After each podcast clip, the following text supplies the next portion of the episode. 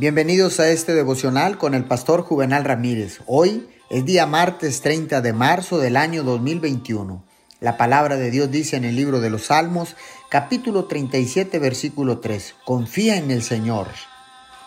La confianza en la historia o en los récords puede que sea una cosa pasiva, pero la confianza en una persona fortalece la cualidad. La confianza que suple a la oración se centra en una persona. La confianza llega aún más lejos que eso. La confianza que inspira nuestra oración no solo debe estar en la persona de Dios y de Jesucristo, sino también en la capacidad y la disposición que Dios y Jesús tienen de otorgar las cosas por las que oramos.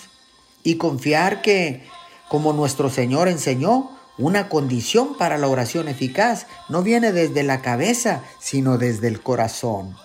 La fuerte promesa de nuestro Señor trae la fe al presente y cuenta con una respuesta presente. Oremos, amado Dios, creo que al confiar en ti, tú nos otorgarás los deseos de nuestro corazón.